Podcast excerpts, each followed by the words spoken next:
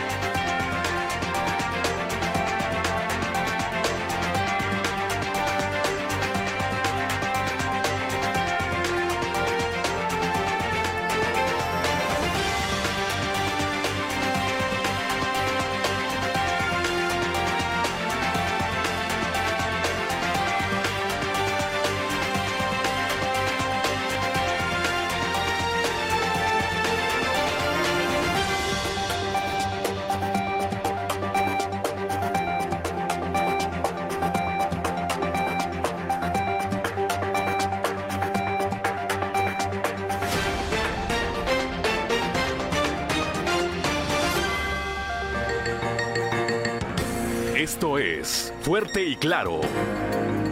Transmitiendo para todo Coahuila. Fuerte y Claro.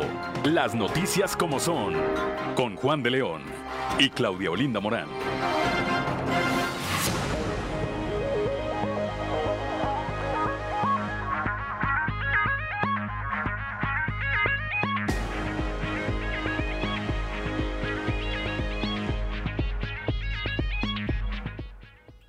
Son las 6 de la mañana, 6 de la mañana con 3 minutos. Muy buenos días. Ya es eh, miércoles 17 de agosto del 2022 y estamos ya en Fuerte y Claro, este espacio informativo de Grupo Región para eh, todo el territorio del estado de Coahuila. Hoy, 17 de agosto, por cierto, se celebra a quienes llevan por nombre Jacinto. Jacinto, pues una felicitación a todos los Jacintos, así como a quienes tengan algo que celebrar.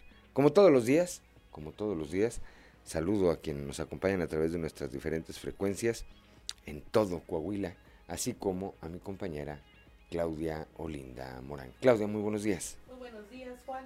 Por muy buenos días, Juan, y por supuesto muy buenos días también a quienes nos siguen a través de la radio, a través de región 91.3 Saltillo, en la región sureste, por región 91.1 en la región centro, carbonífera, desierto y cinco manantiales, por región 103.5 en la región Laguna y de Durango, por región 97.9 en la región norte de Coahuila y sur de Texas y más al norte aún, por región 91.5 en región Acuña, Jiménez y del Río. Un saludo también a quienes nos siguen a través de las redes sociales por la página de Facebook Región Capital Coahuila.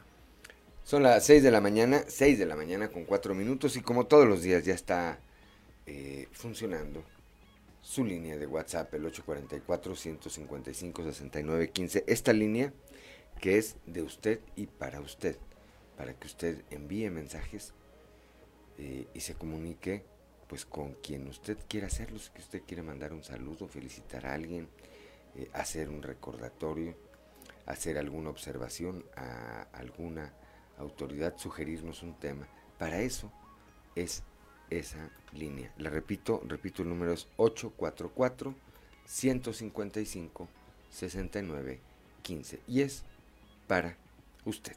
Son las 6 de la mañana, 6 de la mañana ya con Cinco minutos. ¿Cómo amanece el día hoy, Claudia? A esta hora de la mañana la temperatura en Saltillo ya es de 19 grados, en Monclova 25, Piedras Negras 24, Torreón 21 grados, General Cepeda 18, Arteaga 19, Ciudad Acuña 25 grados, en Derramadero al sur de Saltillo hay 17 grados, Musquis 24, San Juan de Sabinas 24, San Buenaventura 26, en Cuatro Ciénegas hay 24 grados, Paras de la Fuente y Ramos Arispe con 19 grados centígrados. Pero si quiere conocer a detalle el pronóstico del tiempo para todas las regiones del estado, vamos con Angélica Acosta.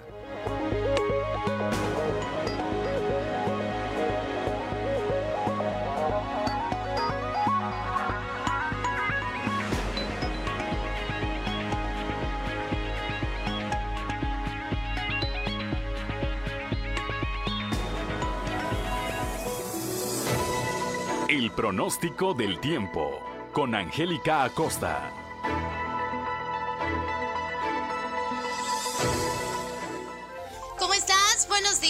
Y maravilloso miércoles, ya mitad de semana, vámonos con los detalles del clima, excelente para Saltillo, se espera una temperatura máxima de 29 grados, mínima de 15. Durante el día vamos a tener periodo de nubes y sol, se va a sentir cálido por la noche, de igual manera un cielo parcialmente nubladito a comparación del día de ayer, se reduce para hoy la probabilidad de lluvia hasta 46%, excelente en Monclova, 33 grados como máxima, mínima de 25. Durante el día vamos a tener periodo de nubes y sol, sin embargo se va a sentir cálido y por la noche una buena cantidad de nubes. De igual manera algo cálido por la noche. La posibilidad de lluvia 65%. Maneja con cuidado. Ahí en Torreón se espera una máxima de 32 grados, mínima de 22 durante el día. Vamos a tener periodo de nubes y sol y por la noche bastante nubosidad.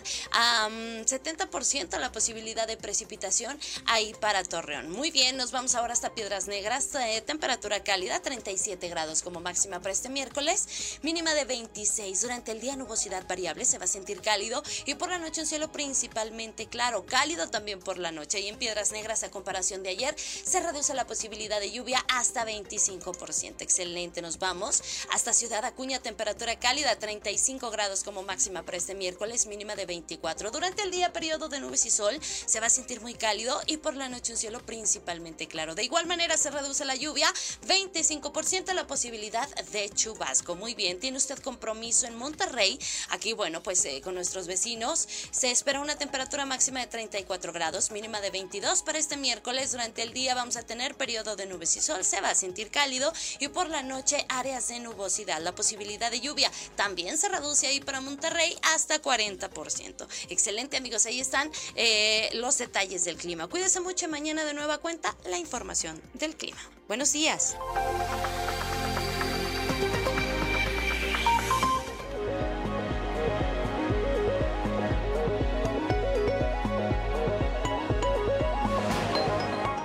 Son las 6 de la mañana, 6 de la mañana con 8 minutos.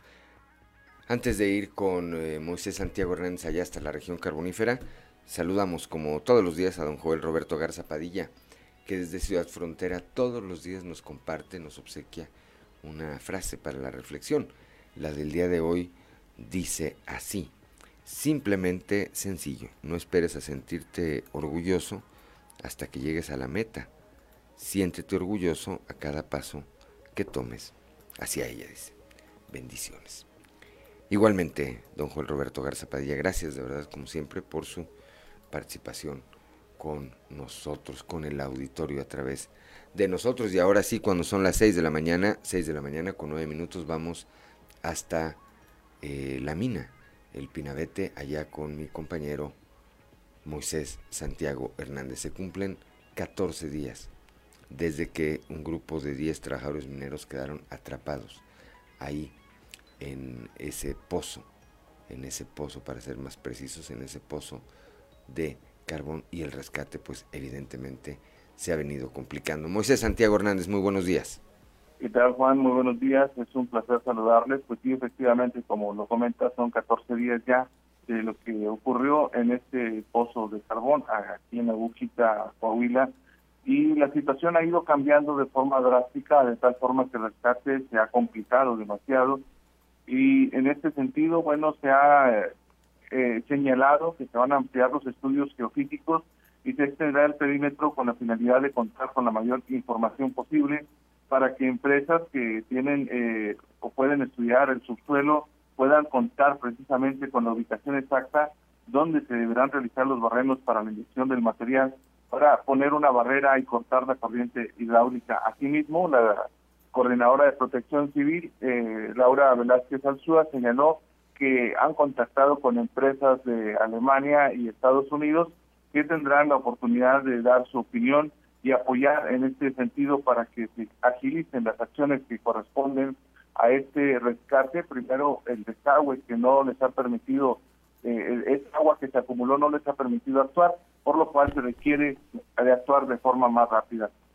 El día de ayer señalaba precisamente la coordinadora lo importante de contactar con empresas extranjeras, algo que las familias ya habían solicitado con anterioridad. Tenemos lo que comentó la coordinadora.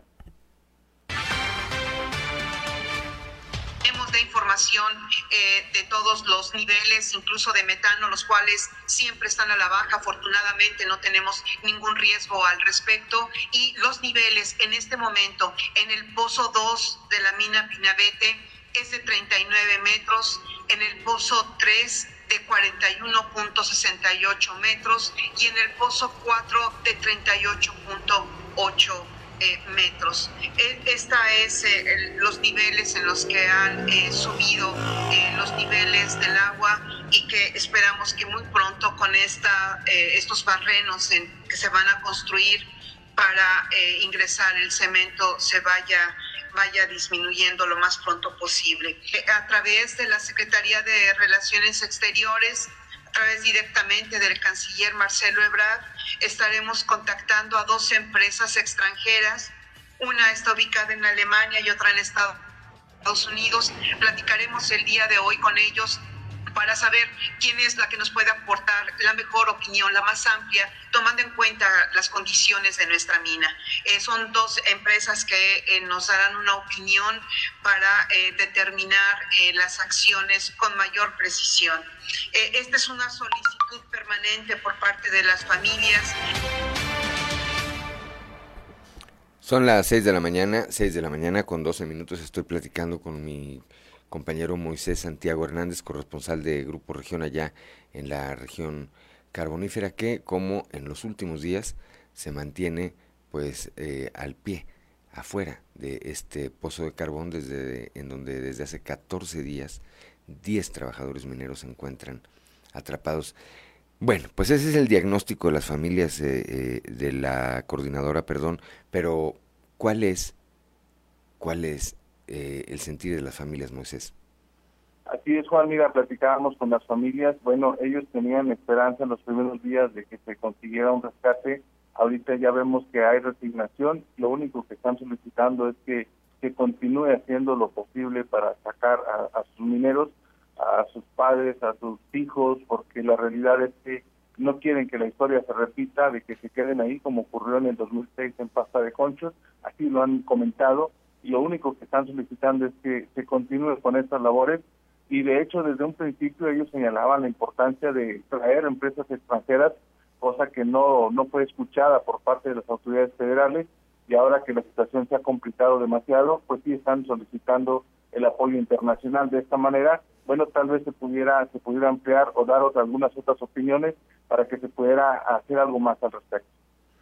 Sí, sin duda hay y habrá un reclamo de parte de los familiares hacia la autoridad federal, porque efectivamente desde un principio ellos pedían la intervención de especialistas extranjeros, así como de la gente que eh, trabajando en otros eh, pozos, en otros desarrollos de extracción de carbón, pues se acercaron a ofrecerse como voluntarios y que conocen perfectamente el terreno. Hay incluso ex trabajadores de este pozo, el Pinabete, que dijeron, pues no sabemos cómo está eh, conformado, hacia dónde van los frentes y demás, y bueno, pues no los dejaron participar. Sus razones también, habrá que decir, sus razones también tendrán las autoridades federales. Entre ellas, pues eh, privilegiaron y han privilegiado el que haya las condiciones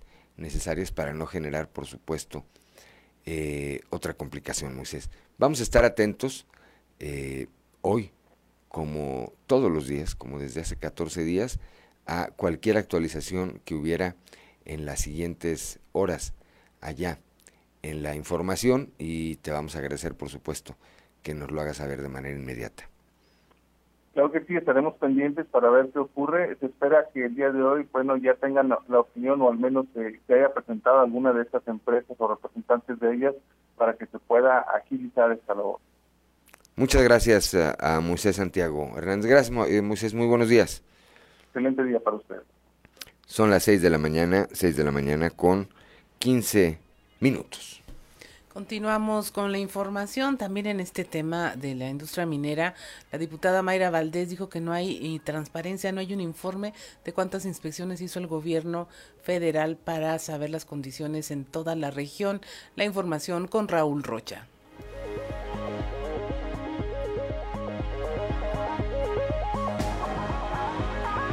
¿Qué tal compañeros? Buen día, información para hoy. La diputada Mayra Valdés afirmó que no existe un informe de cuántas inspecciones hizo el gobierno federal para saber las condiciones de seguridad de las minas en la región carbonífera en los últimos dos años. Agregó que esta situación es totalmente responsabilidad del gobierno federal que encabeza el presidente Andrés Manuel López Obrador. Pero ¿cómo otorgan contratos por más de 75 millones de pesos a esta mina sin venir a revisar las condiciones de seguridad de la mina y las condiciones de seguridad en las que trabajan los propios mineros. A veces ni casco les dan. Los mismos mineros tienen que comprar su equipo de seguridad porque no se los otorgan. Entonces yo aquí pregunto, ¿dónde está Luisa María Alcalde? Es muy fácil venir a lavarse las manos y decir, ¿dónde están los inspectores? ¿Dónde está protección civil? No existe un informe detallado de los, en el último año, los últimos dos años, de cuántas inspecciones hizo el gobierno federal para saber las condiciones de seguridad en estas minas. Y eso es una falla de López Obrador y del gobierno de Morena. Los moches están aquí a la orden del día. Digo, su bandera de la anticorrupción y de que voy a acabar con la corrupción es una falacia. ¿Quién se los cree? Nadie. Esta es la información para el día de hoy. Buen día. Son las 6 de la mañana, 6 de la mañana con 18 minutos. Otra legisladora, esta de Morena, la, diputada Lisbeth Ogazón, opinó sobre eh, este tema de la mina y admitió que la Secretaría de Trabajo y Previsión Social del Gobierno Federal, pues no revisa, no revisó permanentemente las condiciones de seguridad en, las que trabajan estos trabajadores mineros. Escuchemos.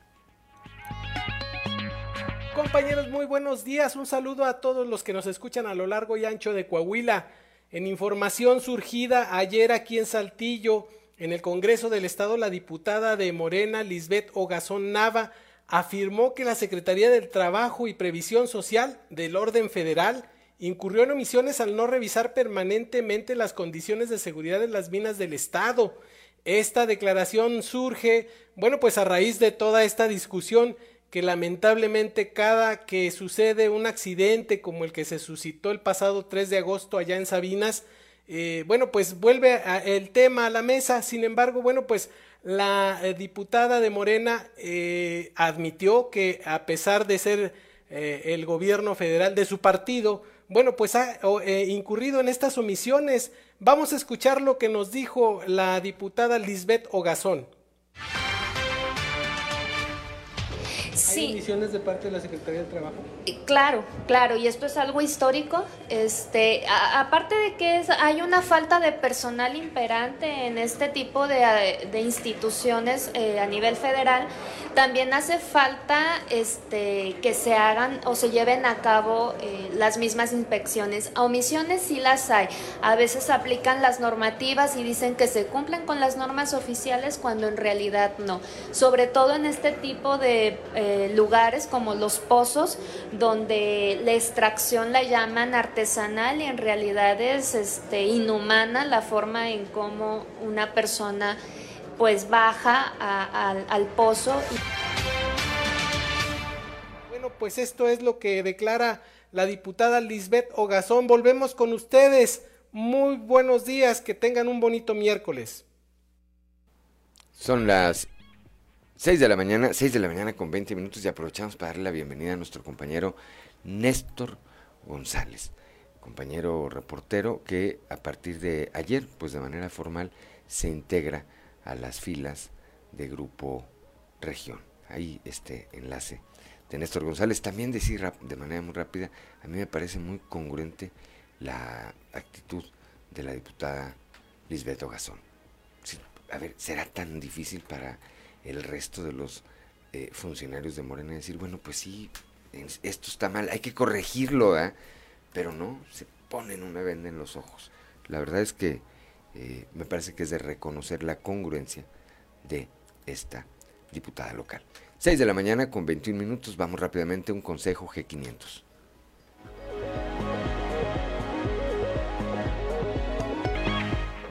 6 de la mañana con 26 minutos y usted nos sigue a través de la radio. Escuchó a Michael Bublé con Sway o en español, ¿quién será?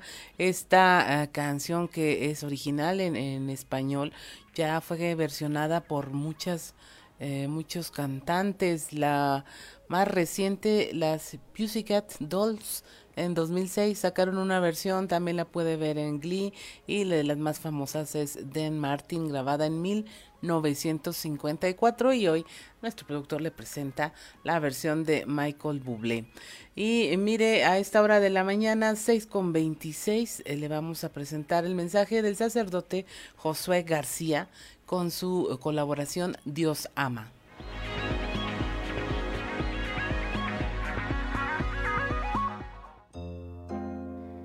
Diócesis de Saltillo, presbítero Josué García. Dios ama. Continuando con nuestra reflexión acerca del origen del Padre Nuestro, fíjate que hay un detalle importantísimo porque los discípulos le preguntan a Jesús, enséñanos a orar como Juan enseñó a sus discípulos.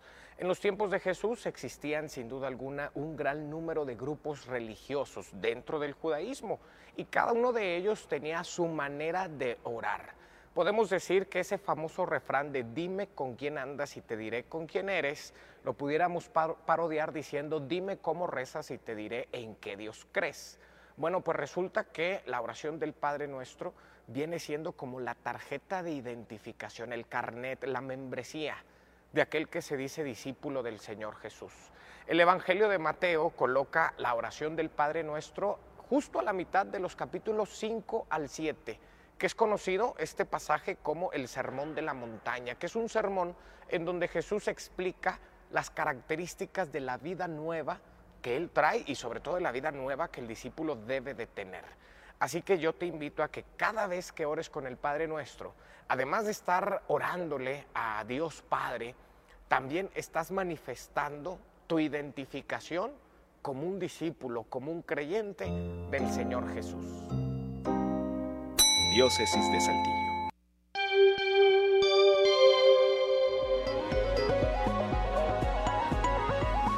6 de la mañana con 28 minutos es momento de presentarle nuestra portada del día de hoy del periódico Capital, un medio de grupo región, en donde como nota principal le traemos este caso en donde la violencia pues cobró la vida de un niño coahuilense, esto en Ciudad Juárez, él estaba acompañando a su padre quien trabajaba en una tienda de conveniencia, el niño lagunero Cristian Omar Zúñiga Morales de 12 años falleció durante uno de los ataques armados registrados el 11 de agosto pasado en Ciudad Juárez, Chihuahua.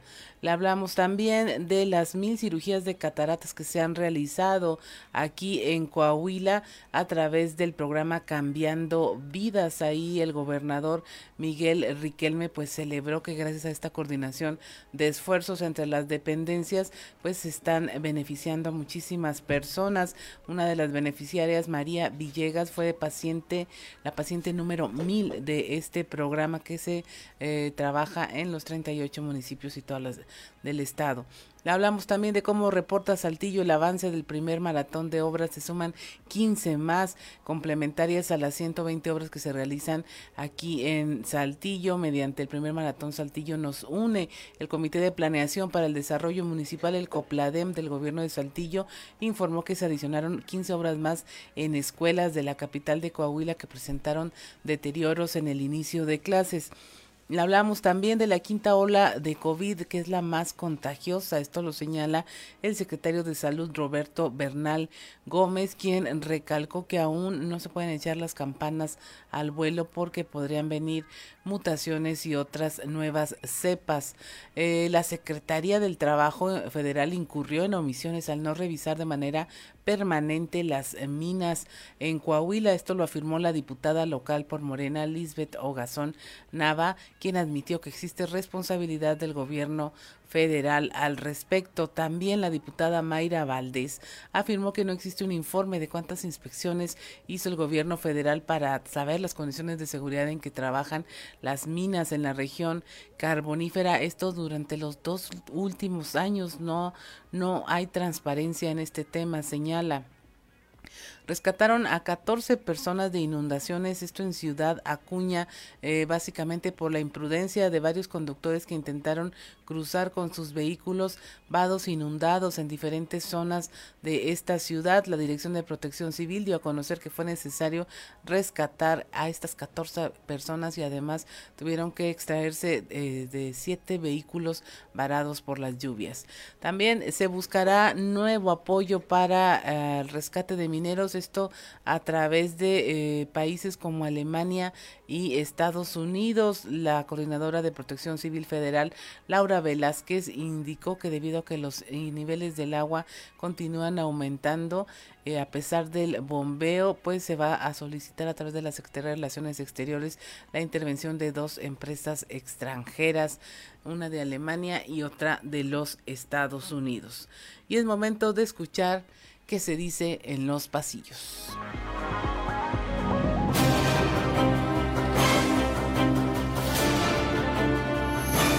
Y en el cartón de hoy, ingenuo. Que demuestra el director de la Comisión Federal de Electricidad, Manuel Bartlett, quien está sosteniendo un contrato que está siendo firmado por un enorme coyote disfrazado. A lo que Manuel se pregunta, no sé por qué dicen que yo provoco el coyotaje. Dicen que ahora sí, el que confundió las paridas con las preñadas fue el diputado local Rodolfo Walz, pues tras la aprobación ayer de la reforma constitucional en materia de derechos humanos, difundió un video en el que habla de una reforma laboral que aseguran solo existe en su mente y en la de quienes ahora le dan las instrucciones que fielmente acata y cumple de manera ejemplar. Ataque bastante traicionero. La puntada del diputado, aseguran, sirvió para unificar la opinión de las diversas fuerzas políticas al interior del legislativo, pues aseguran que todos coincidieron en una misma opinión acerca del expanista. Mañana se las contamos. Recuerden, siempre esperen lo inesperado. En lo nacional, y como es su costumbre, el presidente López Obrador se salió por la tangente durante la mañanera de este martes, cuando le preguntó una reportera el por qué no se implementaron medidas de no repetición cuando el año pasado se registró una tragedia en una mina de Musquis, donde perdieron la vida siete mineros. La respuesta, lógico, del inquilino de Palacio Nacional fue la diatriba de todos los días, culpó a sus antecesores y hasta a los medios locales de Coahuila, pero no contestó la pregunta. Por Coahuila, en cambio, quien no tuvo pelos en la lengua para aceptar que el gobierno federal es responsable de no haber revisado las condiciones de la mina de Sabinas que se inundó el pasado 3 de agosto, fue la diputada de Morena, Lisbeth Ogazón Nava, quien dijo que hay omisiones de la Secretaría del Trabajo Federal. Tienes razón lo que dice. El alcalde José María Fraustro Siller recibió el lunes pasado una vez más la invitación para estar en Austin, Texas ya que las autoridades de esa ciudad que vinieron para el aniversario de Saltillo quieren fortalecer los diálogos y trabajos que se realizaron. Es muy probable que la visita de la comitiva saltillense a la ciudad tejana sea en el mes de octubre.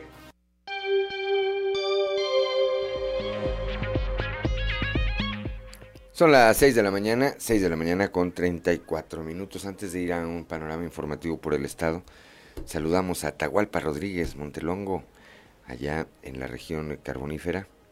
Y a Daniel León Oviedo, mi amigo, anda en Pachuca, Hidalgo, allá en nuestra tierra, saliendo para Tehuacán, Puebla. Pues que tengas una muy buena jornada, un muy buen camino, Daniel, por supuesto, por supuesto. Un saludo a ambos y gracias, por supuesto, por el favor de su atención. Son las 6 de la mañana con 35 minutos.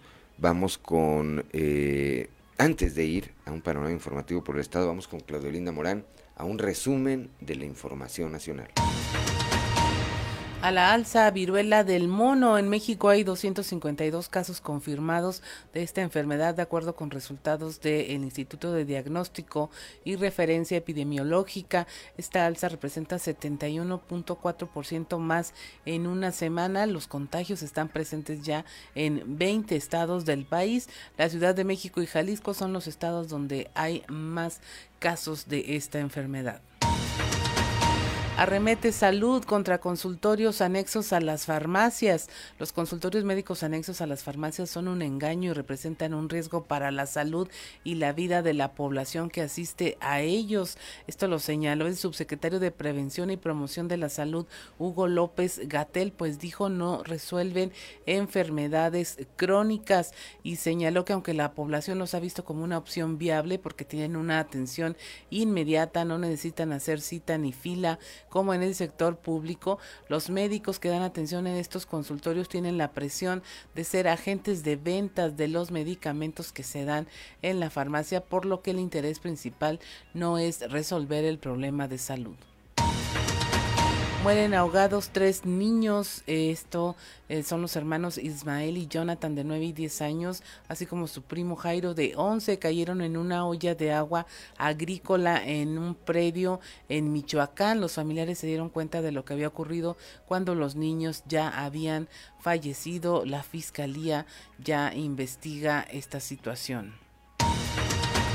Y tras la petición de ayuda internacional por parte de los familiares de los mineros atrapados en la mina El Pinabete, la Coordinación Nacional de Protección Civil consultará a dos empresas, una alemana y otra estadounidense, para precisar las acciones de rescate. Ya se cumplen dos semanas de que están esperando el salvamento de sus seres queridos por parte de las familias de los trabajadores. Saldría libre Rosario Robles en un plazo no mayor a 15 días. Esto lo señaló Mariana Moguel, su hija. Informó que a más tardar en 15 días la exsecretaria de Desarrollo Social podría abandonar el penal de Santa Marta, Catitla, en donde ha permanecido tres años en prisión preventiva. Finalmente colapsó el arco de bienvenida en una comunidad en Veracruz. Este arco tenía relieves del artista Teodoro Cano, este eh, municipio en Coatzintla. La estructura tenía 12 años de haber sido edificada. Según Protección Civil no hubo personas lesionadas, pero miembros de la comunidad hicieron múltiples señalamientos previos de que habían reportado la falta de mantenimiento, lo que provocó desprendimientos de la estructura, los cuales muchas veces cayeron sobre los automovilistas que transitaban por la zona hasta que ayer martes ya la estructura completa colapsó. Y hasta aquí la información nacional. Son las 6 de la mañana, 6 de la mañana con 38 minutos. Vamos rápidamente a la región lagunera, a la región laguna ya con mi compañero Víctor Barrón. Un niño coahuilense, un niño originario de la laguna, fue víctima de esta ola de violencia que se registró en nuestro país el fin de semana pasado y que afectó a estados como Chihuahua, Jalisco, Michoacán, Baja California, entre otros. Víctor Barrón, muy buenos días. Hola, ¿qué tal amigos de Grupo Región? Muy buen día en temas de la comarca lagunera. Mientras acompañaba a su padre, quien trabajaba en una tienda de conveniencia, el niño lagunero Cristiano Omar Zúñiga Morales, de 12 años de edad, falleció durante uno de los ataques armados registrados el pasado 11 de agosto en Ciudad Juárez, Chihuahua, según eh, confirmaron autoridades. El menor murió mientras recibía atención médica en un hospital, mientras que su padre, de nombre Omar Zúñiga, presenta lesiones de gravedad.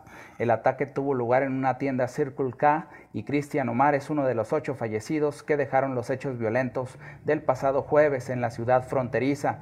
Familiares y amigos publicaron mensajes en redes sociales como despedida para el menor, quien era originario de Torreón y había pasado a segundo año de secundaria. Su cuerpo será trasladado en las próximas horas a la región lagunera, según reportó su familia. Para Grupo Región informó Víctor Barrón.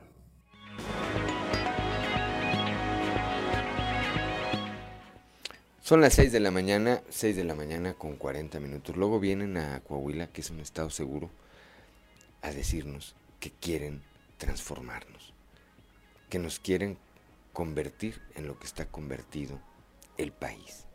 En eso está convertido el país. Lo vimos todos la semana pasada, especialmente el fin de semana. ¿Hay consejo G500? Vamos rápidamente a un consejo G500. Son las 6 de la mañana, 6 de la mañana con 46 minutos para quienes nos acompañan a través de la frecuencia modulada. Claudelinda Morán, ¿qué escuchábamos? Escuchábamos Love, Amor, de, con Michael Bublé, una canción que hizo luego de dos años que se retiró porque su hijo mayor tenía una condición de, cáncer en el hígado y había dicho que ya no volvería a grabar, pero su hijo mejoró y finalmente pues grabó esta canción, Love. Love. Bueno, pues otra buena selección eh, de nuestro productor Ricardo Guzmán. Que ayer, ayer nos puso aquí en apuras de Agustín Lara, ¿verdad? Sí. Ayer puras de Agustín Lara. Muy bien también. Bueno, son las 6 de la mañana, 6 de la mañana con 47 minutos. Estábamos tratando de hacer comunicación con el diputado federal eh, Jaime Bueno Certuche, con quien habíamos eh, programado platicar el día de hoy eh, a esta hora.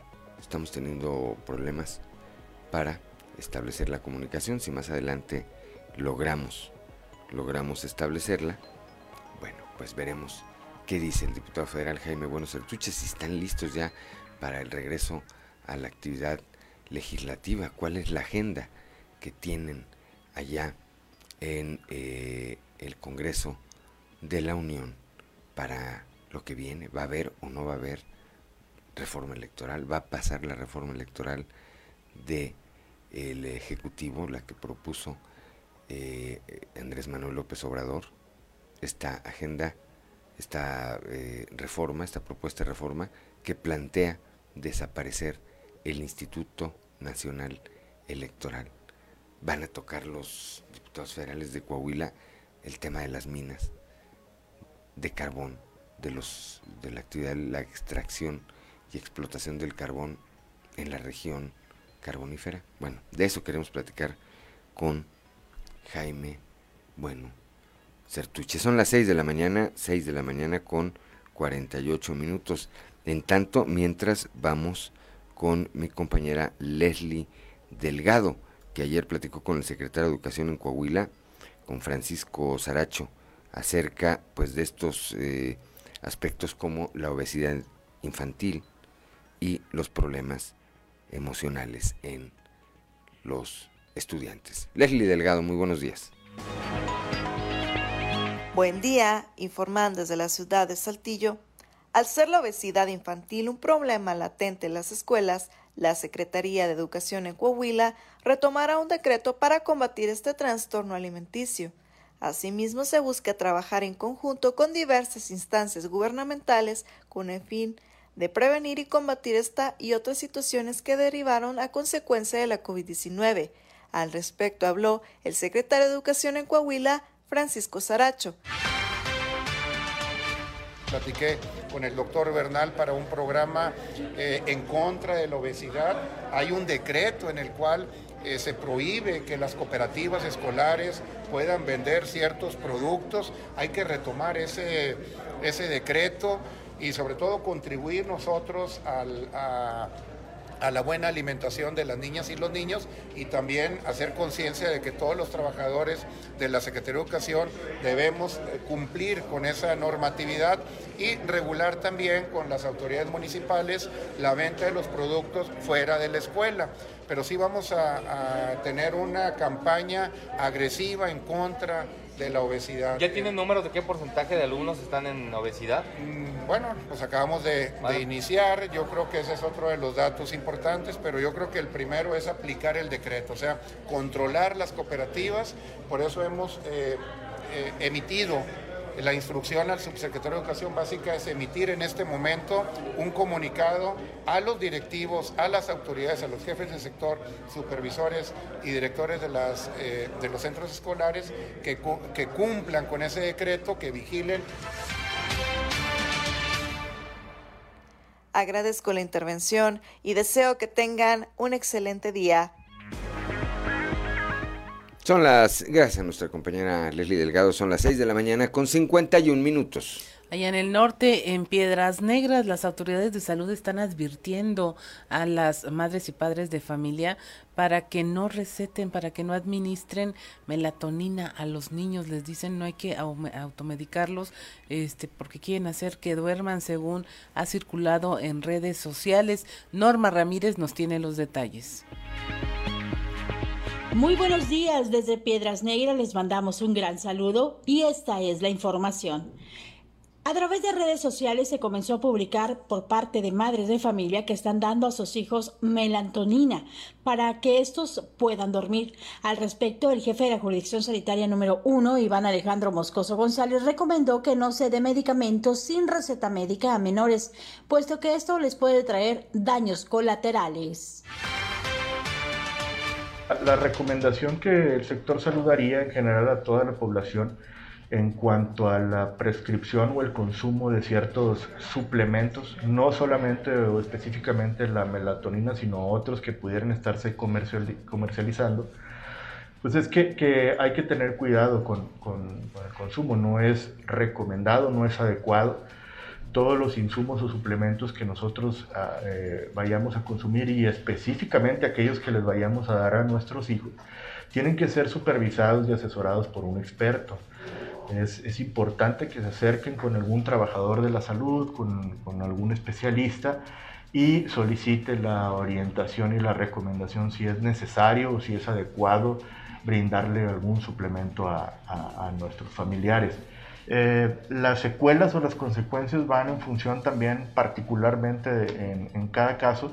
Por eso lo importante es que el experto sea el que nos eh, recomiende en un momento dado o no el uso de algún suplemento. Para Fuerte y Claro, Norma Ramírez. Son las 6 de la mañana, 6 de la mañana con 53 minutos.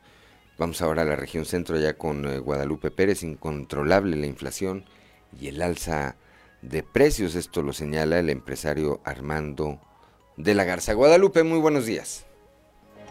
Muy buenos días, saludos desde la región centro. El empresario Armando de la Garza, también comisionado de turismo de Canaco en Monclova y consejero de la Asociación Nacional de Hoteles y Moteles en Coahuila, indicó que a partir de este 18 de agosto se incrementará el precio en varios productos de la canasta básica, asegurando que la inflación y el alza de precios está incontrolable.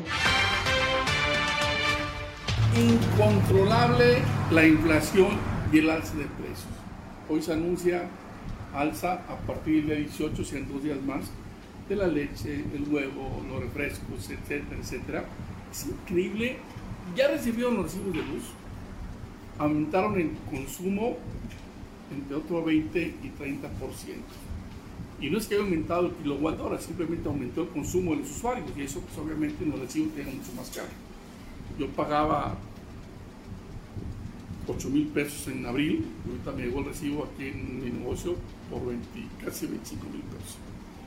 Entonces, imposible pensar o creer que la inflación en nuestro país está en el 8.5%.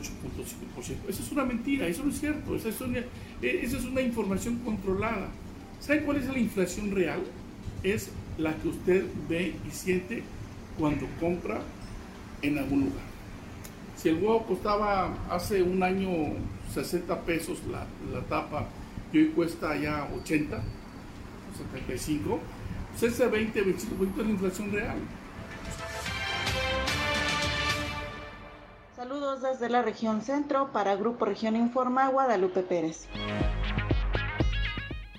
Son las 6 de la mañana, 6 de la mañana con 55 minutos. Gracias, Guadalupe Pérez. En un momento, en un momento más, eh, más adelante, después de la pausa, vamos a platicar con Ricardo Ramírez Guevara, nuestro compañero allá en eh, Ciudad Acuña.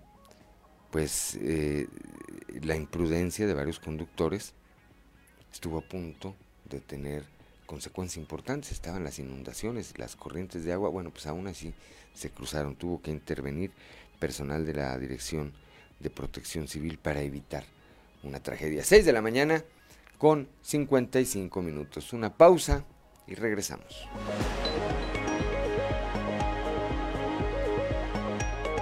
Son las 7 de la mañana, 7 de la mañana con un minuto para que nos acompañen a través de la señal de la FM. Claudelina Morán, que escuchábamos? Escuchábamos Fly Me to the Moon, Llévame hasta la luna, con Michael Bublé, una canción que fue asociada eh, primeramente con Frank Sinatra, amo y señor de esta canción, desde 1964 y estuvo también así en boga por las misiones de Apolo hacia la luna.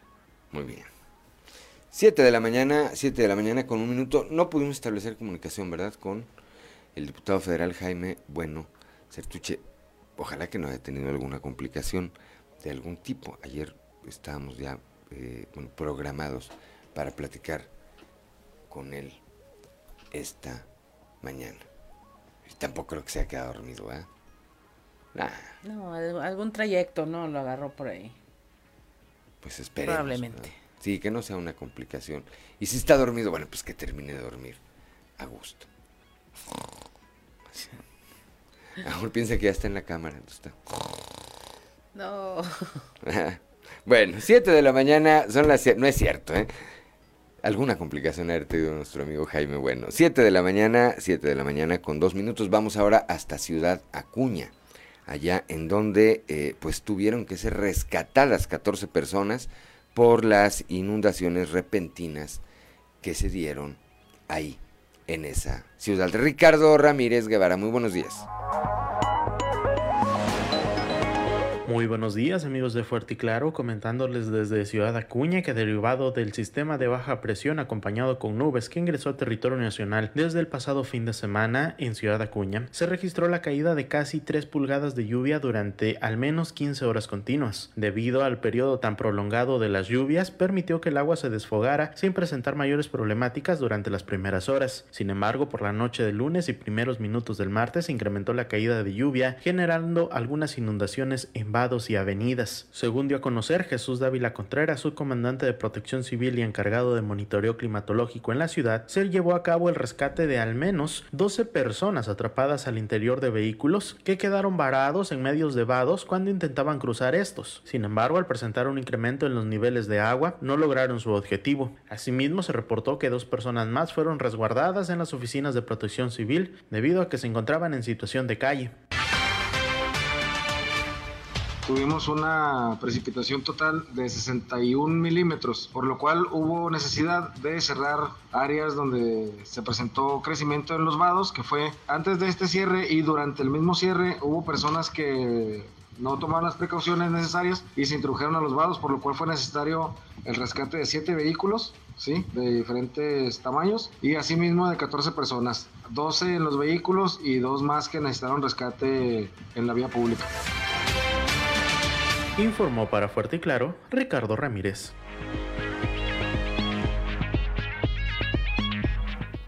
Son las 7 de la mañana, 7 de la mañana con 4 minutos. Coahuila, aún no ha salido de la llamada quinta ola de contagios de COVID-19, que fue la más contagiosa, pero la menos dañina, afirmó el doctor Roberto Bernal Gómez, secretario de Salud en el Estado, quien recalcó que aún no se pueden echar las campanas al vuelo porque podrían venir mutaciones y nuevas cepas de COVID.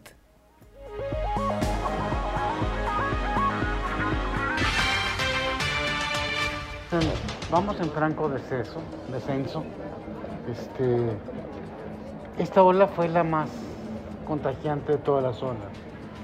Fue la menos mortífera. Fue la que menos hospitalización causó, pero llegamos a tener 2.000 contagios en un día. Nunca habíamos tenido ese, número de contagios. Eh, afortunadamente ya vamos en menos de 200. El fin de semana hubo 50, 40. Entonces vamos muy bien. No te puedo asegurar, yo creo que nadie en el mundo te puede asegurar. Hay nuevas variantes, hay nuevas variantes que están apareciendo en China, dependientes del Omicron, variantes del Omicron que pudieran en determinado momento hacer presencia. Eh, Moderna ya está anunciando una vacuna más duradera y que incluye más cepas. Hasta ahorita lo que tenemos es eh, volver a repetir alguna de las vacunas que teníamos después de cuatro o seis meses.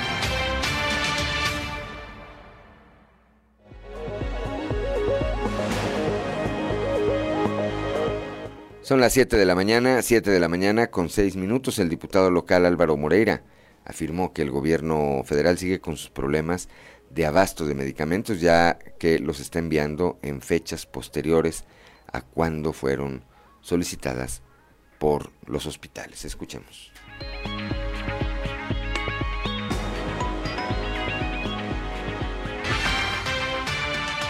Con el tema de medicamentos, del desabasto, y dicen, no, no es que no hay desabasto, sí hay medicamentos. Sí, pero lo que debió haber llegado en enero está llegando en agosto. O sea, los hospitales hacen unas requisiciones de medicamento con lo que están necesitando para ese mes y no te llega en ese mes, te llega seis o siete meses después, cuando ya las necesidades son otras. Por lo mismo, entonces la gente va a tratar de surtir su receta con dos, tres o cuatro medicamentos y siempre salen incompletos, porque los medicamentos en ese momento, cuando se requieren, no existen. Entonces lo que hicimos fue un llamado a que hubiera en cantidad y también en oportunidad, o sea, que se estén cuando se requieren, no que lleguen meses después cuando ya no hacen falta fondo de, para las mujeres, medicamentos, fondo de seguridad, son muchas cosas las que estamos solicitando al gobierno federal.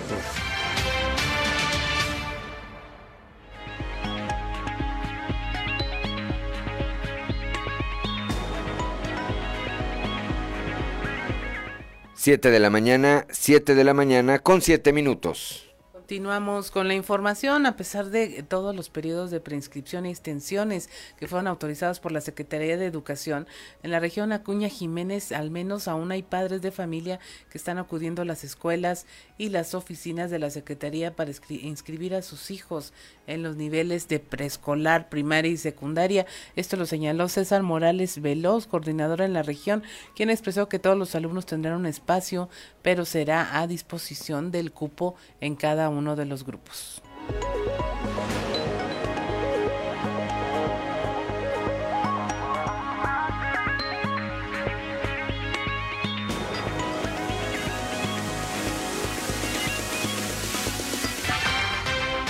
Así es, así es, todavía hay un buen número de padres de familia que han acudido a nuestras oficinas, que han acudido hasta las escuelas, ¿verdad?, a buscar un cupo para, sus hijos y estamos en esa posibilidad de, todavía este, acomodar a, los padres de familia en aquellas escuelas donde hay espacio todavía, ¿verdad? Hay escuelas donde ya está saturado, este, no podemos meter más alumnos porque, porque el sistema no nos permite. Este, pero en aquellas escuelas hay escuelas este, en que sí hay y ahí los acomodamos. Este, por la recomendación es que lo hagan lo más rápido que se pueda, porque primero, porque los libros de texto y los paquetes pues nos llegan de acuerdo a la, matrícula que tenemos, ¿verdad?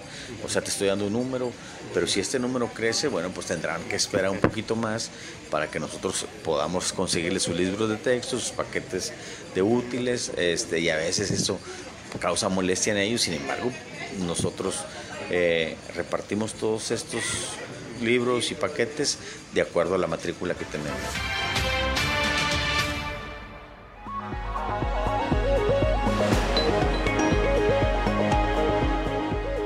Son las 7 de la mañana, 7 de la mañana con 9 minutos. Eh, la Secretaría de Cultura, en el, la Secretaria de Cultura, para ser eh, precisos, en el estado, eh, Ana Sofía García Camil dio a conocer que para la edición 2022 de la Feria Internacional del Libro de Coahuila buscarán rebasar la venta de 60 mil ejemplares. En ese sentido, recordó que el año pasado se obtuvieron 6 millones de pesos en ventas de libros, apoyando así a la industria de la literatura. Escuchemos.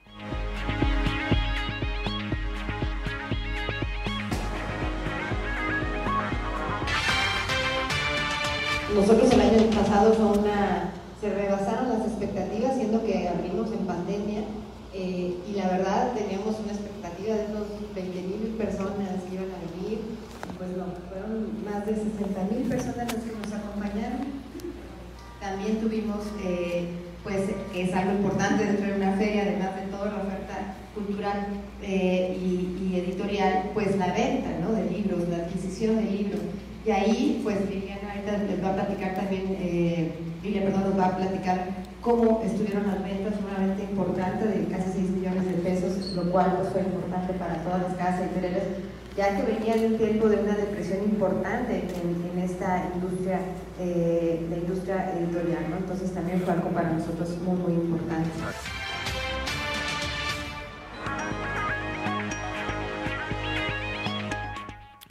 Son las 7 de la mañana, 7 de la mañana con 11 minutos. La presa internacional La Amistad alcanzó un nuevo nivel mínimo histórico con un 13.3% de su capacidad total de almacenamiento. Sin embargo, se espera que para el próximo viernes se viertan 1.500 metros cúbicos por segundo del río Bravo, originados por las recientes lluvias registradas aguas arriba de la presa. Esto lo señaló Ignacio Peña Treviño, representante de la sección mexicana de la Comisión Internacional de Límites y Aguas.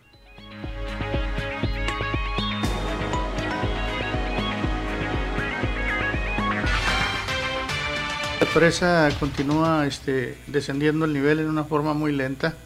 Ahorita tenemos un 13.3% de la capacidad total almacenada.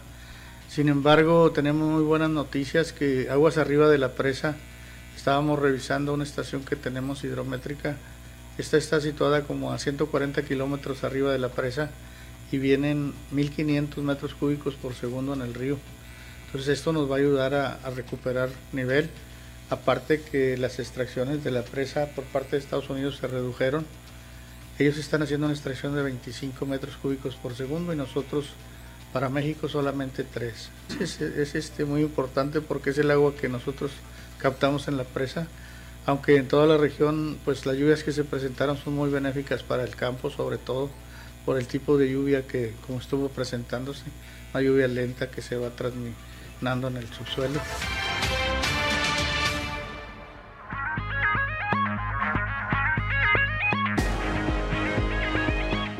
Son las 7 de la mañana, 7 de la mañana con 13 minutos para quienes nos acompañan a través de las redes sociales. Les vamos a presentar unas eh, imágenes de lo que ocurrió recientemente allá en Mérida. Y a quienes nos acompañen por el FM, eh, los invitamos a seguir esta transmisión a través de las diferentes páginas de Facebook de Grupo Región, Región Capital Coahuila, por ejemplo. Y vemos cómo Bomberos de la Secretaría de Seguridad Pública lograron rescatar a un joven de 17 años que se encontraba atrapado en un fuerte incendio registrado en eh, las calles 25 y 26 del fraccionamiento Limones, repito, esto allá en Mérida, Yucatán, según información recabada, fue un plomero que trabajaba enfrente del predio siniestrado el que se dio cuenta de que del interior salía humo, por lo que dio aviso de inmediato al 911. Un vecino se comunicó con el dueño de la vivienda, quien eh, dijo haber salido a una diligencia, pero que su hijo de 17 años y que tiene autismo se encontraba en el lugar y encerrado en un cuarto. Elementos de la Policía Estatal y paramédicos ingresaron al predio, rompiendo rejas y con ayuda de toallas mojadas para rescatar al menor que se encontraba inconsciente por el humo que había inhalado. El joven fue sacado con una mascarilla de oxígeno y fue bajado en camilla por bomberos de la Secretaría de Seguridad Pública del Escuadrón de Rescate para trasladarlo en ambulancia a un hospital para recibir la atención necesaria. Qué peligroso eh, y cómo, eh, pues evidentemente nadie espera, ¿verdad? Nunca que se le queme su vivienda. Y sale uno de su casa y pues eh, con cosas como estas, ¿no? Tú dices, bueno, voy y vengo y eh, eh, esta persona cuyo hijo es autista, dices, bueno, pues qué riesgo puede tener, está ahí dormido en su cuarto. Aquí es donde se valora más todavía, siempre lo hacemos, pero creo que aquí se valora más y se reconoce más el trabajo de desde servicios como el 911, que a veces son muy mal utilizados, hasta los elementos de la policía y particularmente los bomberos, que efectivamente arriesgan su vida por salvar las de los demás. Pues ahí estas imágenes, Claudia Linda Morán. Así es. Y bueno, lo que casi nunca sabemos, Juan, audiencia, es las causas de los incendios, ¿no? Eh, como papás también nos gustaría saber qué los ocasionan porque a veces somos descuidados o omisos en el tema de dejar muchos multiconectores o cosas encendidas y la verdad no sabemos y no tenemos una cultura de cómo checar los aparatos para que finalmente pues no exista algún riesgo. Estamos muy acostumbrados a que funcionen bien y el día que funcionan mal pues esto es lo que ocurre. Esta, las imágenes son terribles. El joven de 17 años, también como decía, sales por unos minutos y tú dices está bien porque está encerrado, pero nadie puede entrar, pero pues tampoco podía salir y esto es lo que ocurre. Y mire, también en Naulcalpa, en el Estado de México, una madre de familia, pues eh, también le invitamos a que se pase a las redes sociales para mostrarle estas imágenes de cómo una madre de familia ya harta de la delincuencia decidió defenderse durante un asalto y evitar que le fuese robada su camioneta. Esto en Naucalpan, el Estado de México. Los hechos eh, fueron eh, grabados por una cámara de videovigilancia que estaba colocada al exterior de un domicilio. Ahí se ve que ya está ah, oscurecido. Eh, se observa cómo la mujer cierra su camioneta, toma a una niña de la mano y en ese momento cuatro sujetos se aproximan a ella y comienzan a jalonear su bolso para que entregue los objetos de valor. Se observa cómo pasa un vehículo por la calle y las personas eh, simplemente observan lo que está ocurriendo y logran arrebatarle su bolso. La mujer eh, carga a la niña en brazos e intenta defenderse. Usted la ve y se, se ve que es una persona joven, eh, trae incluso una especie, de el cabello rojo, eh, trae a la niña con un brazo y con el otro eh, se defiende de los agresores. La discusión está en plena calle, se ve cómo se acercan otros vehículos y aunque sale un poco la, la imagen de la toma de seguridad, la mujer no suelta a la niña, se observa cómo pasan los vehículos y ella se hace hacia el otro lado de la banqueta. Los tres asaltantes eh, finalmente logran a avanzar y llevarse la bolsa huyendo en dirección desconocida. Unos, eh, los dos vehículos que pasan de la calle, entre ellos un Mazda color blanco, eh, les pide ayuda a esta mujer, sin embargo, este continúa avanzando. Eh, se defendió. Lo que podemos observar es cómo se defiende con la niña en brazos y finalmente pues no evita ser objeto de la delincuencia que pues ya seguramente tiene muy cansados a todos los habitantes, no solo del Estado de México, sino de la mayor parte del país. Me sigue extrañando la insensibilidad como en lugares tan grandes como la Ciudad de México o esa zona conurbada, pues hay, sí hay una parte de la gente que ya ve y dice, bueno, pues ni modo, la están asaltando, ni modo, este, ni modo, ¿verdad? Yo creo que eso no lo hemos perdido acá en, en la provincia, como dicen, ¿verdad? Espero que no. Espero que no. Que seamos todavía solidarios cuando vemos a alguien que está pues, siendo violentado, atacado, y está dentro también de nuestras posibilidades auxiliarlo. Pero bueno, son las 7 de la mañana con 20 minutos. ¿Tenemos consejo? vamos rápidamente a un consejo G500.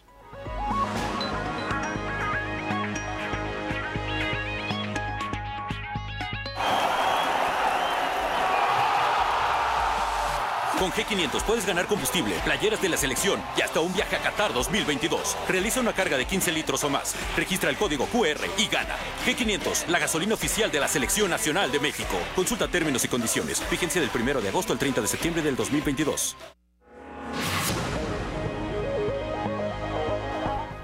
Son las 7 de la mañana, 7 de la mañana con 20 minutos. Estamos en Fuerte y Claro. Una pausa y regresamos.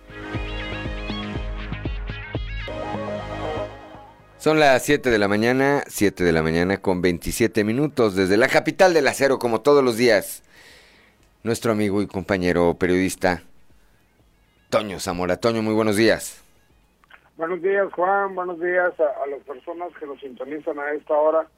Eh, fíjate que para fines del presente mes, Juan, se contempla un nuevo paro en la producción en Altos Hornos de México debido a que también se contempla que para ese entonces no se tenga coque, ni pellet, ni carbón para hacer la producción.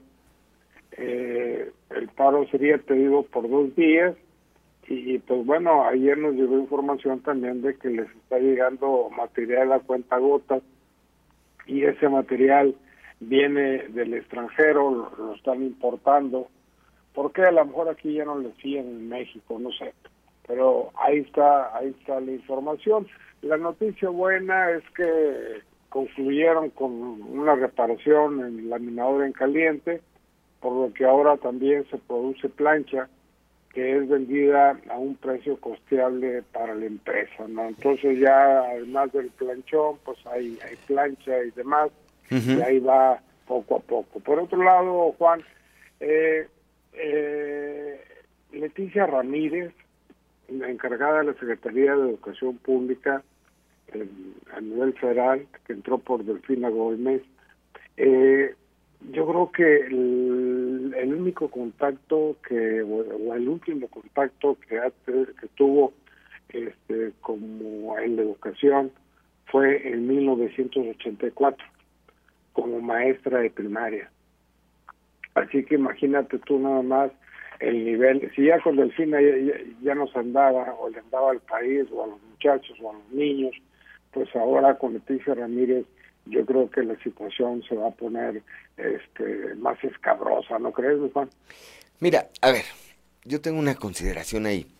Es decir, el, el, yo soy de, yo soy de los de la idea, yo, yo, Juan de León, soy de los de la idea que un secretario o secretaria de educación no necesariamente tiene que venir de un día antes haber estado dando clase en las aulas. No, pues no necesariamente. Aquí mismo en Coahuila tenemos ahora un secretario de educación, Francisco Saracho Navarro, que pues yo no creo que nunca haya estado al frente de un aula, ¿verdad? Eh, hemos tenido secretarios de educación en lo nacional, Emilio Choifet, hoy fallecido, que yo dudo también que alguna vez haya estado eh, en un aula, quizá no sé si haya sido catedrático en alguna universidad o algo, no, pero la figura, y en eso coincido contigo, creo que por ahí es el análisis, es que no tienen ninguna relación con eh, temas de planeación, de presupuesto, de ese nivel que les permitan tener un desarrollo eh, pues eh, como lo espera la ciudadanía. Mira, aquí mismo, en la administración anterior, a ver, el hoy alcalde Chema Fraustro fue secretario de Educación. Sí, pero él venía de ser subsecretario de Planeación de la Secretaría de Educación Pública Federal, de ser oficial mayor. Él manejaba el presupuesto, el presupuesto de toda la educación en el país, Toño. Sí, fue rector de la Universidad Autónoma de Coahuila. O sea, Entonces ya, ya traía una idea, ya traía una idea muy clara. Y creo que en el caso de esta persona, Leticia Ramírez, ese es el problema. Pues va a pasar lo mismo que con Delfina, o sea, nada, ¿no? Porque pues, Delfina ha estado igual, estaba, está en el 7 para el 8. Para terminar, Juan, comentarte que eh, mañana, a las nueve y media de la mañana, el gobierno del Estado a través de la Secretaría de Inclusión y Desarrollo Social, la Secretaría de Infraestructura, Desarrollo Urbano y Movilidad, eh, inician, eh, en, bueno, inician en Monclova un evento que beneficiará o que será el banderazo de inicio en obras eh, para Muclova, Castaños, Escobedo, Abasolo, Frontera y, Candela.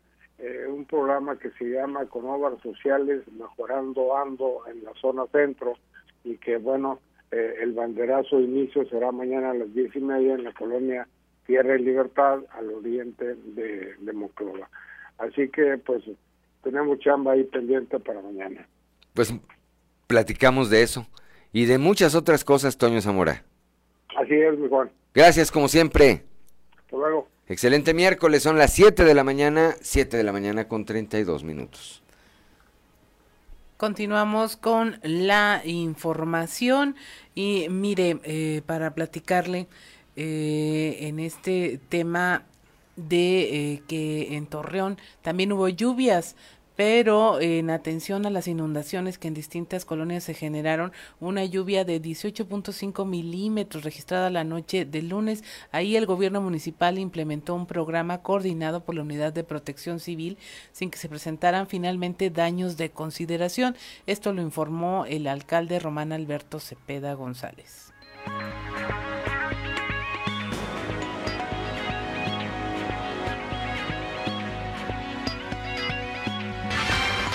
Es un tema que ustedes eh, ya lo habían visto. Eh, hemos estado previendo en el Consejo de Seguridad. Eh, pasé una instrucción por ahí directa al, Jorge Luis Juárez, al comandante de Protección Civil, para que estuvieran permanentemente atentos a estar preparados con las bombas de extracción, con todo lo que tiene que ver, estar atendiendo todo este tema. Y aún así hay una complejidad en algunas colonias que por su naturaleza, pues, en el lugar donde están, pues estamos atendiéndola. Pero al final del día creo que debemos de estar preparados y bueno, seguiremos preparados para que estos sean los menores. Prácticamente todos.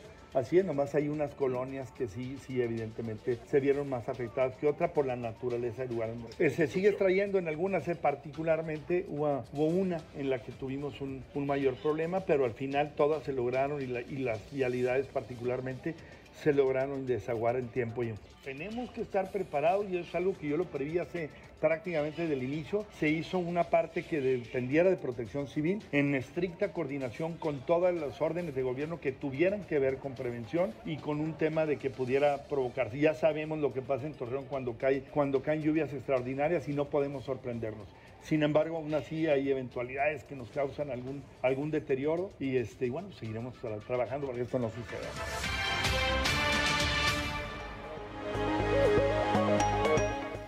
Son las 7 de la mañana, 7 de la mañana con 34 minutos. Eh, este martes, el día de ayer, se lanzó la convocatoria para elegir a la nueva integrante del Consejo de Participación Ciudadana del Sistema Estatal Anticorrupción en Coahuila, que por ley deberá entrar en funciones el próximo 5 de octubre. Carla Patricia Valdés, coordinadora de la Comisión de Selección, señaló que de acuerdo con la legislación vigente, la convocatoria de este año está dirigida exclusivamente para mujeres. Escuchemos.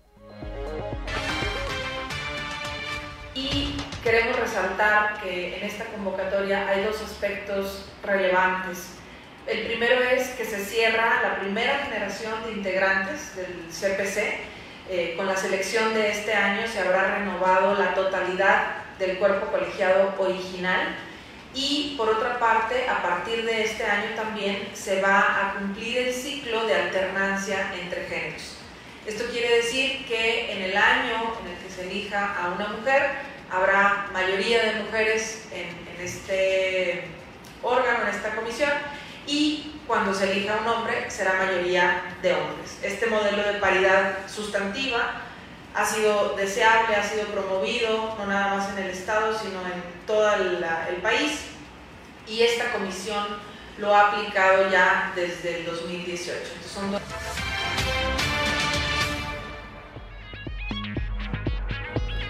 son las 7 de la mañana, 7 de la mañana con 36 minutos. El delegado del transporte del Estado en la región norte, Raúl Calvillo Espinosa, dio a conocer que los prestadores de este servicio público en sus diversas modalidades tienen la obligación de presentar un examen en la renovación u obtención por primera vez de su licencia de conducir. Sí, a todo el transporte público, sea primera vez o renovación, se aplica un examen de 45 preguntas de las cuales este examen está dividido en cuatro partes. Es educación vial y cultura vial, lo que es calidad en el servicio, atención al cliente, al usuario, lo que son motivos de sanción y también relaciones humanas. En el caso de educación vial, pues ven todo lo que es señalamientos de tránsito, las reglas de seguridad vial, el respeto a los usuarios y con ello queremos que todos los choferes estén capacitados y preparados para desempeñar su trabajo. Este examen eh, se le aplica eh, sea renovación o por primera vez. Eh, estamos trabajando para que tengamos un transporte más de calidad, ya sea transporte urbano, de transporte escolar, de personal.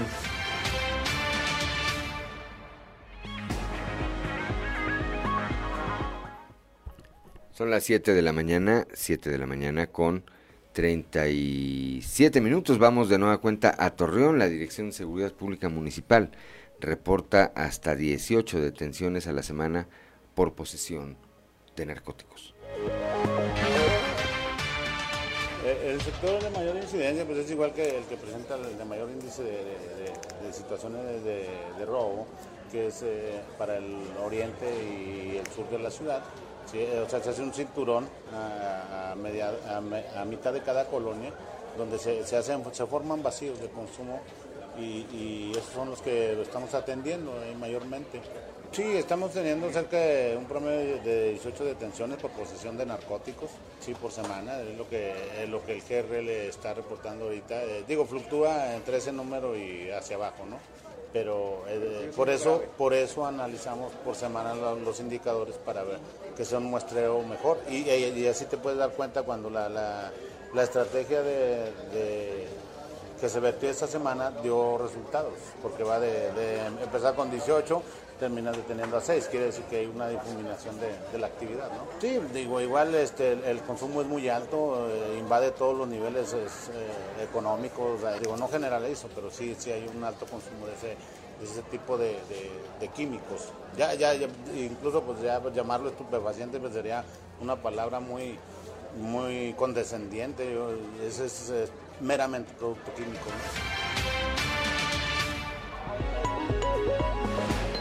Son las 7 de la mañana con 39 minutos. Escuchábamos, escuchábamos a César Antonio Perales Garza, quien es titular de la Dirección de Seguridad Pública Municipal allá en Torreón. 739, Claudio Linda Morán. Así es, y es momento de irnos a un consejo G500.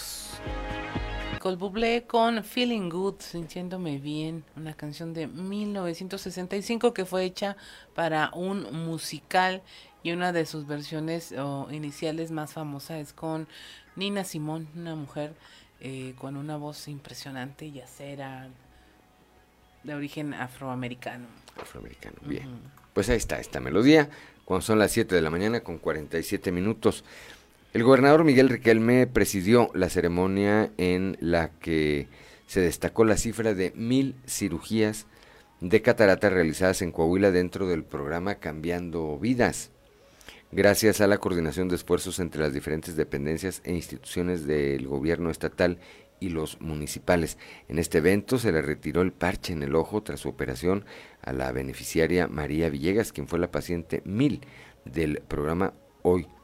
De este programa Hoy, Coahuila trabaja en equipo en todos los frentes con los 38 municipios. Esto lo dijo el mandatario estatal, quien señaló además que uno de los principales retos que dejó la pandemia fue continuar con las cirugías programadas y sobre todo con la atención prioritaria en materia de salud para la población y para los adultos mayores. Uno de los principales temas fueron precisamente las cirugías de cataratas.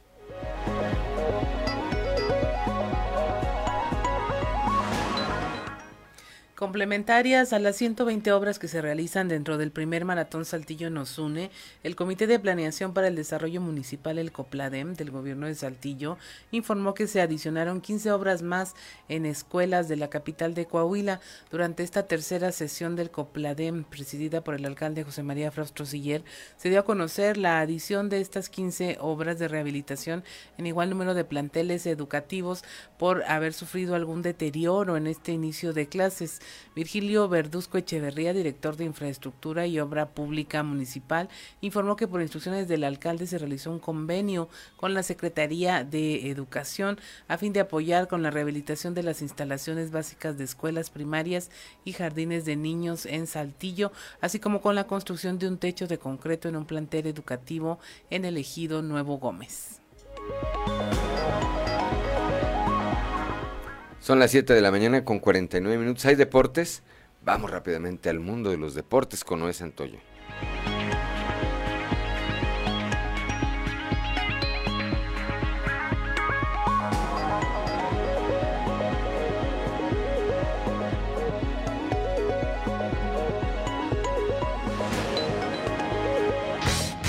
Resumen Estadio con Noé Santoyo.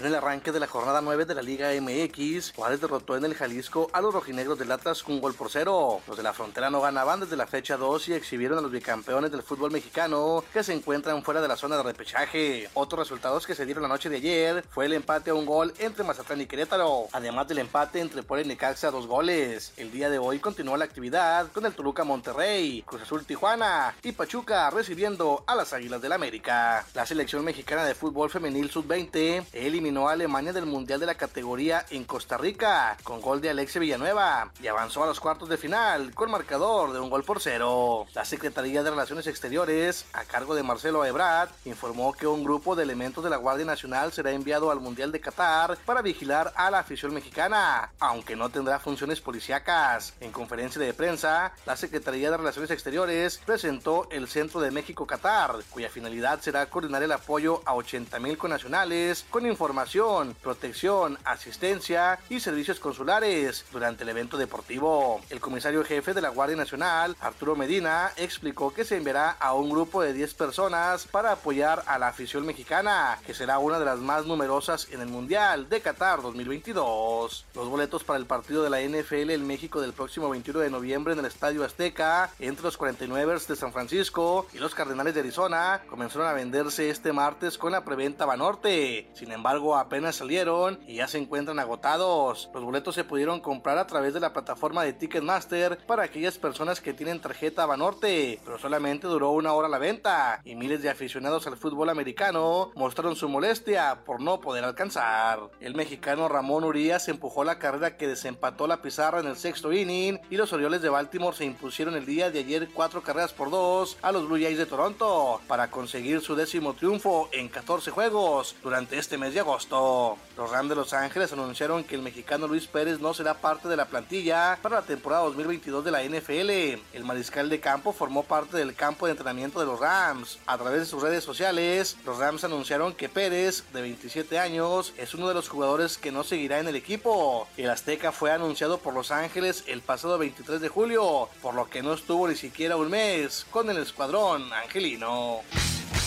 Resumen Estadio con Noé Santoyo.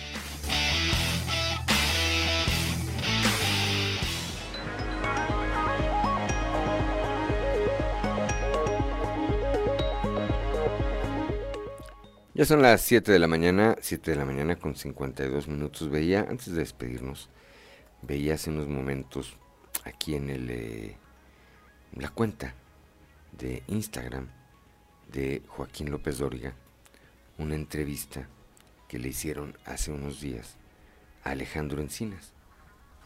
Él es subsecretario de Derechos Humanos de la Secretaría de Gobernación. Y hace estos días, pues no sé hace cuántos días, 13 días, dice aquí López Doria, el subsecretario Encinas señaló que no se aceptaría ayuda internacional para el rescate de los mineros. Hoy dicen que sí, Laura Velázquez ayer lo dio a conocer. Dijo que iban a hablar con Marcelo Ebrard para pedir esta ayuda. Y se pregunta, me parece que con bastante razón, López Dóriga dice, se perdieron 13 días.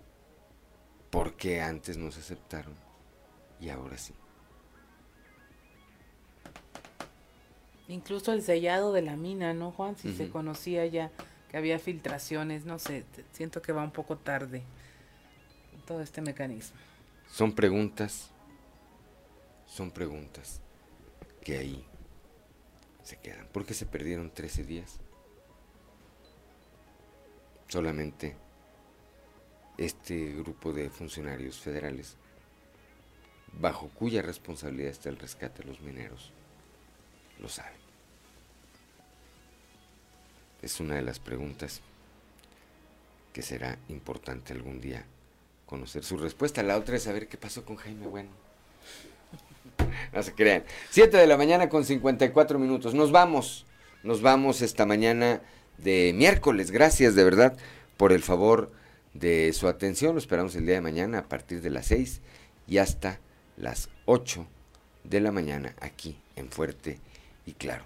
Gracias como siempre a Ricardo Guzmán en la producción, a Ricardo López en los controles, a Ociel Reyes y Rodrigo Flores, Rodrigo Flores y Ociel Reyes, Cristian Rodríguez, pues ayer cumplió años.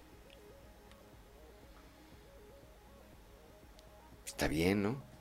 Hoy tuvo oportunidad de despertarse un poco más tarde, lo cual a mí me parece que es bastante válido. Me parece que es bastante válido.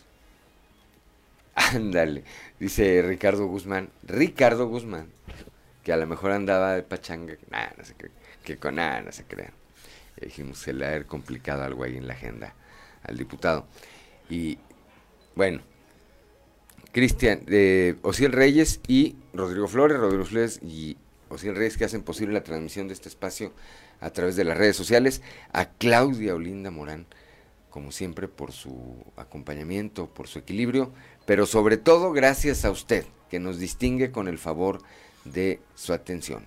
Le recuerdo que Fuerte y Claro es un espacio informativo de Grupo Región, bajo la dirección general de David Aguillón Rosales. Yo soy Juan de León y le deseo que tenga usted el mejor de los días.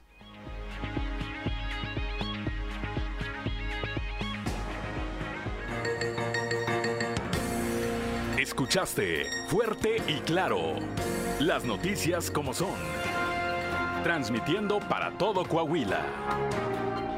Fuerte y claro con Juan de León de lunes a viernes a partir de las 6 de la mañana.